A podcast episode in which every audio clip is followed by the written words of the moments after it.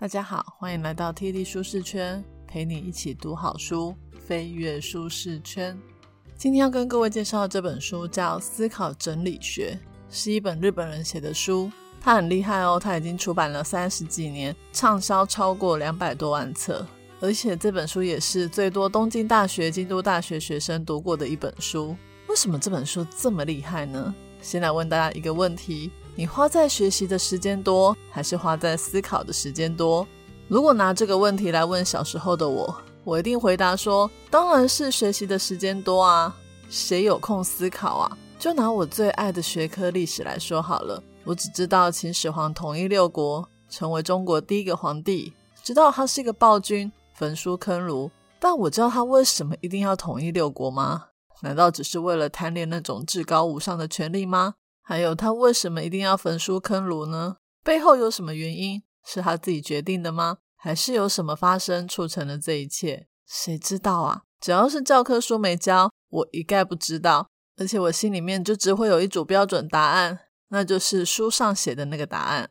不过呢，随着年纪的增长，到后来完全不用考试了，接触的书变多，看的历史影片也越来越多，我就发现。原来小时候学的那些东西，好像不完全是正确的。我们以前读书就好像是二 D 版一样，是平面的，不去探究原因，不追究人性，没有考量历史背景，只有是非两种黑白分明的答案。但是在我们生存的世界里，我们都知道这个世界绝对不是一条线就可以把事实切分成黑白对错。很多时候，从不同的角度看事情的样貌就会完全不同。如果我们只接受一种标准答案，而不去思考，那我们就很有可能错过各种可能的事实，也会让自己的视野变得很狭隘，发展的空间就会受限。而在现在这种电脑随时都可以取代人脑的世界里，就很有可能会被淘汰。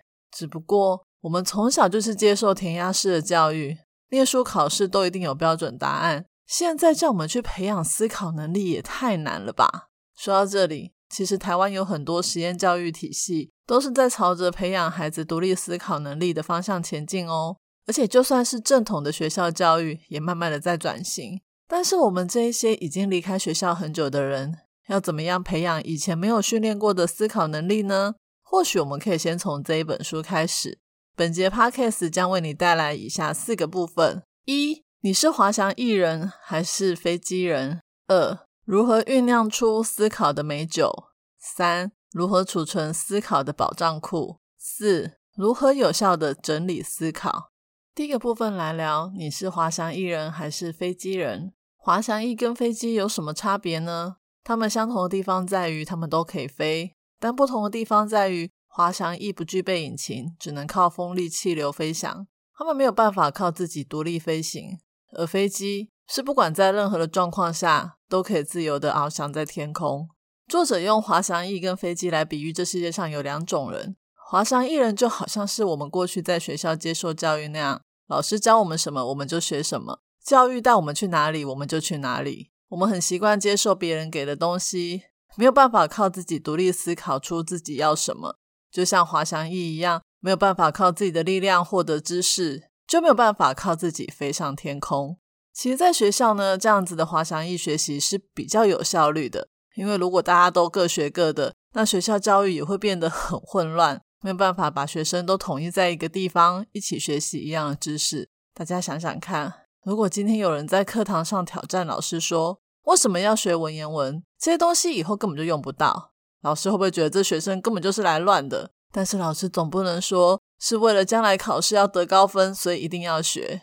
人家说危机就是转机，其实这个时候呢，我觉得也是可以来训练老师是不是有思考能力，他有没有办法说服学生为什么要学文言文，好处是什么，该怎么学才不会落入只是在背课文得高分的常规里呢？再回过头来看，其实学生在学校勇敢的问为什么就已经很了不起了，因为通常这种捣乱的学生都会被老师纠正，甚至会被处罚，久了之后大家也都不敢问问题。渐渐就教育出一堆厉害的滑翔艺人。高中以前呢，都有课本引导我们学习，大考也都有标准答案。但是到了大学之后，就会发现滑翔艺人好像没有这么管用，也就可以慢慢看出谁是飞机人。在大学的时候，常常会有专题研究，要自己决定专题主题。到研究所的时候呢，更是要能够写一篇能代表自己所学的论文。正常来说，这是一种训练独立思考、展翅高飞的机会。但是，因为我们都太习惯滑翔翼的飞行了，所以在决定专题或论文题目的时候，常常都会跑去问教授，请教授给个方向或给个主题，然后又从飞机人的思考转回滑翔翼，真的是很可惜。最近有一款很火红的 AI 机器人叫。Check GPT，只要你问他问题，他都能够详细的讲出一大篇条理分明、架构清楚的文章。很多人呢还打算用这个机器人来帮自己做报告、写论文。也就是说，你连去问教授你都懒了，这样哪里还有机会让你成为飞机人呢？试想，以后你工作之后呢，本来要靠你的聪明才智写一篇研究报告，但是因为 Chat GPT 太厉害了。你老板只要问几个问题，就可以产出一大份的研究报告。那要你干嘛？电脑取代人脑，你还有生存的空间吗？在以前的社会里面，我们都觉得聪明的人就是问他什么都知道，上知天文，下知地理。考试的时候，所有的题目答案都可以背得滚瓜烂熟。但试问，现在有 Google 大神，有维基百科，还有 Chat GPT 这么可怕的机器人，还需要人做什么？许多专家都预言说，将来只有机器不能取代的事才需要人，尤其是创造性的工作。而创造性的工作正是飞机人最擅长的，那就是不断思考，找到更多有利于这个世界的创造。说了这么多，感觉好像都是在捧飞机人，贬低滑翔翼人。其实不是哦，我们每个人都同时具备了滑翔翼的能力，也具备了飞机的能力。滑翔翼虽然是被动的获得知识技术。但如果没有这些基本的知识技术，飞机人也很难在什么都不懂的状况下飞到天空。作者其实是希望我们可以同时具备这两种能力，只是我们过往的社会环境太重视培养滑翔翼人，所以他才要写一本书来告诉我们怎么主动学习、独立思考。所以接下来我们就来谈谈怎么样训练自己的思考，让你的创造力可以发光发热。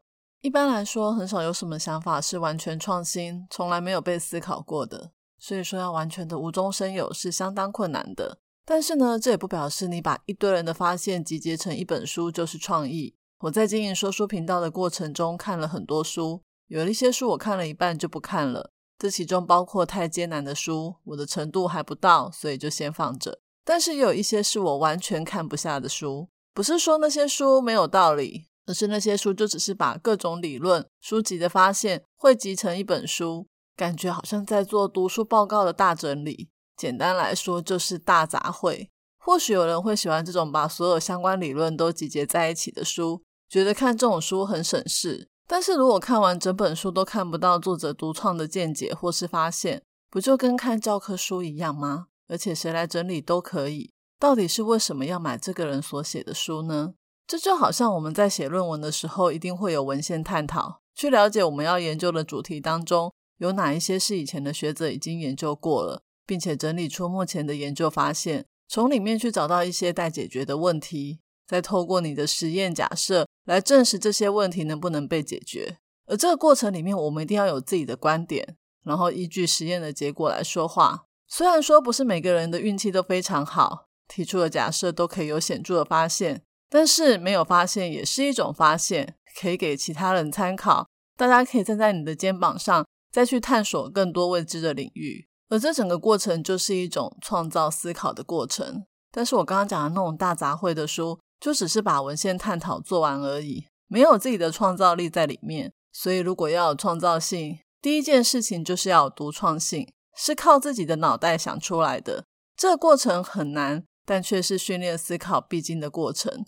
而思考呢，一定要有材料，也就是你有想要解决的问题。光靠发呆啊、恍神是想不出任何东西的。一定要有一个问题，不断的思考，才会有灵感出现。举个例子来说，假设我想要知道怎么样可以在孩子面对会考压力的情况下，不只可以督促孩子好好用功读书，还可以维持亲密的亲子关系呢？大家听到这个问题，应该知道这是我现阶段最困扰的事吧？首先呢，我可以去看很多亲子专家写的书或是文章来收集资料。如果收集资料就可以解决问题的话，当然是最好。但是万一试了都没有效，该怎么办？这时候就是我发挥创造力解决问题的时候了。不知道你们碰过一种状况，就是遇到一个问题，不管怎么想，想破头都没有灵感，但是你一去上个厕所，灵感突然就出现了。欧阳修呢有个三上之说，他说马上、枕上和侧上是最容易文思泉涌的三个地方，其中呢枕上、枕头上，大部分都会解释成上床睡觉的时候，但其实不是，应该是早上醒来的时候才对。如果有听过我第二十一集 Podcast 为什么要睡觉那一集，就知道人类在睡觉的时候，大脑会进行清理的工作，淘汰清除一些不需要的神经连接。也就因为这样子，很多问题呢，在醒来的时候会突然有了解答。所以呢，我们可以在床边放一个笔记本，醒来的时候把好的灵感记下来。又或者是你也可以利用早上起床的这段时间思考一些事情，也会比其他的时间思考更有效率哦。再来，欧阳修说的“马上”就是通勤的时候，“侧上”就是如厕的时候。通常呢，这些时候我们的心情都比较放松，没有压力。而大脑就是这么神奇，你越放松，心思越自由，就越能够有灵感。不过大家也不要对灵感这种缪斯女神有太多的遐想。我们常说灵光乍现，好像灵感是突然来到，但其实灵感是不太可能无中生有的。在所谓的灵感来到之前，你其实早就已经具备了各种所需要的知识、经验和情感，而这些问题一定也都在你的脑中里面酝酿了很久。不然，灵感来的时候，你也不太能及时判断，那就是一个好的 idea。就拿我刚刚那个问题，怎么样可以在孩子会考压力之下，不只能够督促孩子好好用功读书，还可以维持亲密的亲子关系？这个问题我想超久的，但一直都没有很好的创意。后来有一天在看《逆思维》那本书的时候，有谈到动机式物谈，我立马就觉得可能是个好办法哦。不过我能够完全套用吗？这个时候就必须要加入我的知识、经验和情感，然后再加以尝试。说不定在这样思考实验的过程里面，我就可以发展出我自己的新知识。第三个部分，我们来聊思考的层次以及如何储存我们的思考。思考的第一个层次就是最具体、最客观的知识，像是在陈述某一种事实。例如，新闻就是最具代表性的第一次资讯。通常，第一次资讯不用去解释那些事情背后有什么意义，只要陈述事实就好了。而第二次资讯就是透过一些人为的加工，像是集结、整理、摘要各种第一次资讯，把这些资讯升华成第二层次的思考，像是报纸上面的社论。网络上的专家见解等等，都是已经经过思考后产生的第二次资讯，而人们也是可以再拿第二次资讯为基础，再做进一步的升华，这样子又会产生第三次的资讯。所以呢，思考就是要不断的归纳、整理、淬炼，从客观到主观，来提高我们思考的层次。举个例子来说，之前新冠肺炎刚开始的时候，就有很多新闻报道说会有原物料短缺的危机。好，这是第一次资讯，就是在客观的报道事实。后来就出现了很多防疫物品的抢购浪潮，像是口罩之乱。结果在后来，连跟防疫没有关的卫生纸也开始出现了抢购，超多量饭店的卫生纸都被抢购一空。这时候就有专家出来发表言论说，为什么会有这种卫生纸之乱的现象？他们说，因为大家心里没有安全感，担心自己不抢以后就没有。而这种专家提出的见解，就是第二次资讯。他透过归纳整理、连接事物的关系，而且根据自己过去的学问经验下了这样的判断。这样的判断就是一种思考的升级，让我们的想法从客观的事实变成主观的创造。那大家还记得我在前几集有讲一本书叫《集体错觉》吗？这本书呢，就是把第二次资讯再往上拉一层到第三次。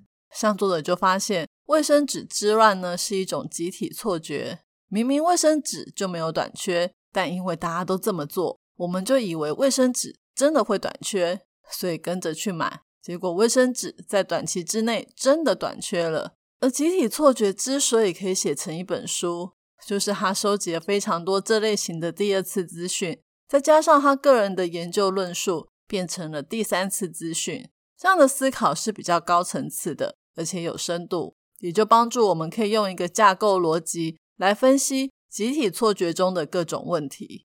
那现在问题来了，要怎么收集资讯呢？然后再转化升级成你的思考。在收集资讯前呢，一定要知道你为什么要收集，以及你调查的对象是谁。如果没有目标，我们就很有可能什么都收集，最后收集的东西太杂，也会让你分不清楚哪些是垃圾，哪些是宝藏。收集资讯最多人用的就是卡片和笔记本。卡片要怎么记呢？有一本书叫《卡片和笔记》，那本书整本都在讲怎么透过卡片来产生思考的灵感与创作。我已经读了一半，还没有读完，非常推荐给有兴趣的朋友可以买书来看，边学习边实做哦。不过呢，这本书的作者也有讲到卡片要怎么整理。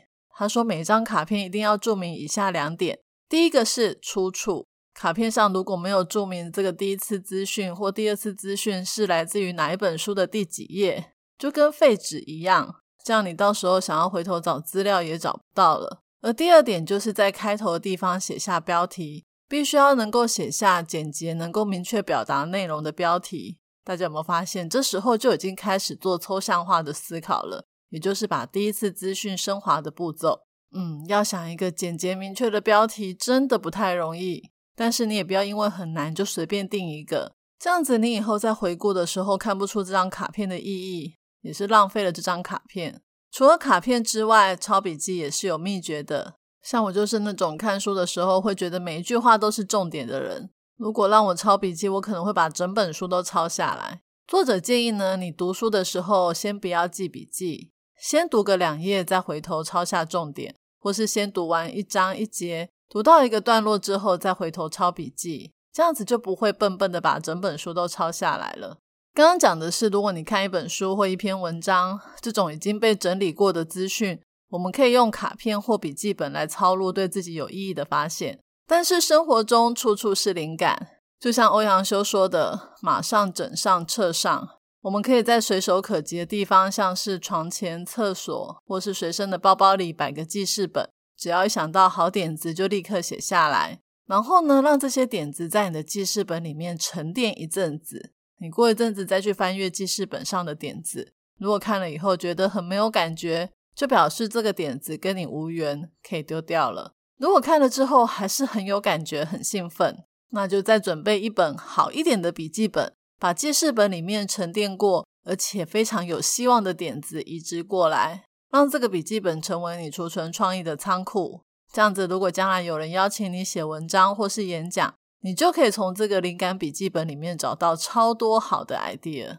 这一部分来聊怎么样有效的整理我们的思考，大家想一想。在前一部分，我们聊了可以用卡片、笔记本、记事本来记录一堆思考的点子。可是点子太多，就变成仓库，我们就没有办法在里面找到真正的宝藏，来进行第二次、第三次的资讯升级。所以作者要来教我们怎么整理思考。首先，第一个方法就是有效的遗忘。听到遗忘，大家会不会很害怕？我们从小就被教导要记下课本里面所有的内容，怎么可以说忘就忘？这样不就全部都还给老师了吗？大家要记得，我们的大脑不是仓库，它是创意发想的工厂。如果我们整天都叫大脑记东西，会影响我们的工作效率，使得我们没有时间来做创意思考。但是也不是叫你完全不要记东西，因为你的创意思考还是需要素材的。所以呢，整理就变得很重要。而遗忘就是在整理大脑工厂。那要怎么遗忘呢？就是经过时间的考验。刚有提到，把灵感先记在记事本，过一阵子再看，你就会发现有些灵感很无聊，想不起当初为什么要把它记下来。而自然的透过时间来淘汰灵感，就是遗忘。那人工有意识的淘汰灵感，就是整理。假设你今天为了某个问题整理了一千张卡片，这个时候会让我们的思想大打结，所以我们一定要针对这个问题再分类，把卡片分到不同的类别。而所谓的整理，就是透过你个人的喜好、兴趣和价值观来做筛选的动作。你一定要有你自己定义的价值为判断标准，不然你很有可能会丢掉重要的东西而不自觉。我自己觉得，作者在这边谈到的价值判断非常的重要，因为我们每个人都可以看上千本、上百本的书，让自己博学多闻。可是思考是要有自己的判断与创造，所以如果你想要做出独一无二的创意，就必须要从你的特质开始。你要学会去分辨什么是你真正感兴趣的，这样子才是有意义的思考。再来，动笔写下来也是一种整理。很多人有完美主义，觉得自己没有收集到足够的资料，就不敢下笔去写一篇论述。但其实写下来是可以帮助我们的思考慢慢成型，找出脉络。这个呢，我就蛮有经验的。我很常看完一本书之后，大概会知道这本书在讲什么。但是你叫我讲整本书的脉络、逻辑推演，我还真的讲不出来。而我看完书之后呢，会整理心智图。你也可以把我这个写心智图的动作。当做是在整理笔记本或卡片的重点，不过这样也不代表我已经完全掌握了这本书的精髓。所以接着呢，我就会把心智图的大纲，透过自己的价值判断，想一想哪边我是特别感兴趣的，或者是哪个论点我觉得非常需要跟大家分享，我就把这些东西写下来变成讲稿。很多时候我在写讲稿的时候，也没有那么清楚整篇的内容，我通常是一边写一边整理思绪。慢慢的拉出整个架构，最后就成了跟你们分享的内容喽。我发现写真的很重要，因为如果不写，我的大脑一定会非常的混乱，不知道要分享什么重点。作者说，写的时候有几个要点，一个是一旦动笔就不要经常停下来，不要去想说啊，刚刚那个句子用词用的不好，要改一下。最好是能够一气呵成，等到全部写完之后，再回头重新阅读。再订正修改就好了。再来，声音对思考的整理也非常有帮助。你可以试着念出你写的稿子，如果你念起来不顺，就可以去检查是不是有条理不清的地方。就像我写完脚本之后会录成 podcast，我也常在讲的时候发现自己写的东西逻辑怪怪的，然后马上做一些调整修改，这也是一种思考的整理哦。今天的说书就说到这里。最后来讲一下看完这本书的感想。这本书的页数虽然不多，但我个人觉得没有这么好读，因为作者的思考层次太高了。对于思考这件事，他还讲了很多关于思考的去无存精、表达与激荡，需要花一点时间理解，才比较能够知道他在说什么。我建议大家可以多看几遍，或许每次看都会有不一样的体会哦。今天我要送给大家的三个知识礼物，分别是：一。你需要同时具备滑翔翼与飞机的能力，这样才能在思考的路上不断精进。二，将第一次资讯加上抽象化的过程，转化成第二次资讯，才称得上是真正的思考。三，动手写下所整理的知识资讯，可以整理大脑的思路，让你的思考更透彻哦。我已经把今天所有的重点内容都放在我的部落格 podcast 的说明栏有连结哦。这一节的题目是。听完了这本书之后，你觉得思考困难吗？欢迎你留言跟我分享你的看法。愿上帝帮助我们都能够拥有展翅高飞的思考能力，让我们学习如何透过思考的淬炼与精进，找到对这个世界有意义的贡献。踢离舒适圈，两周一本好书，我们下次见，拜拜。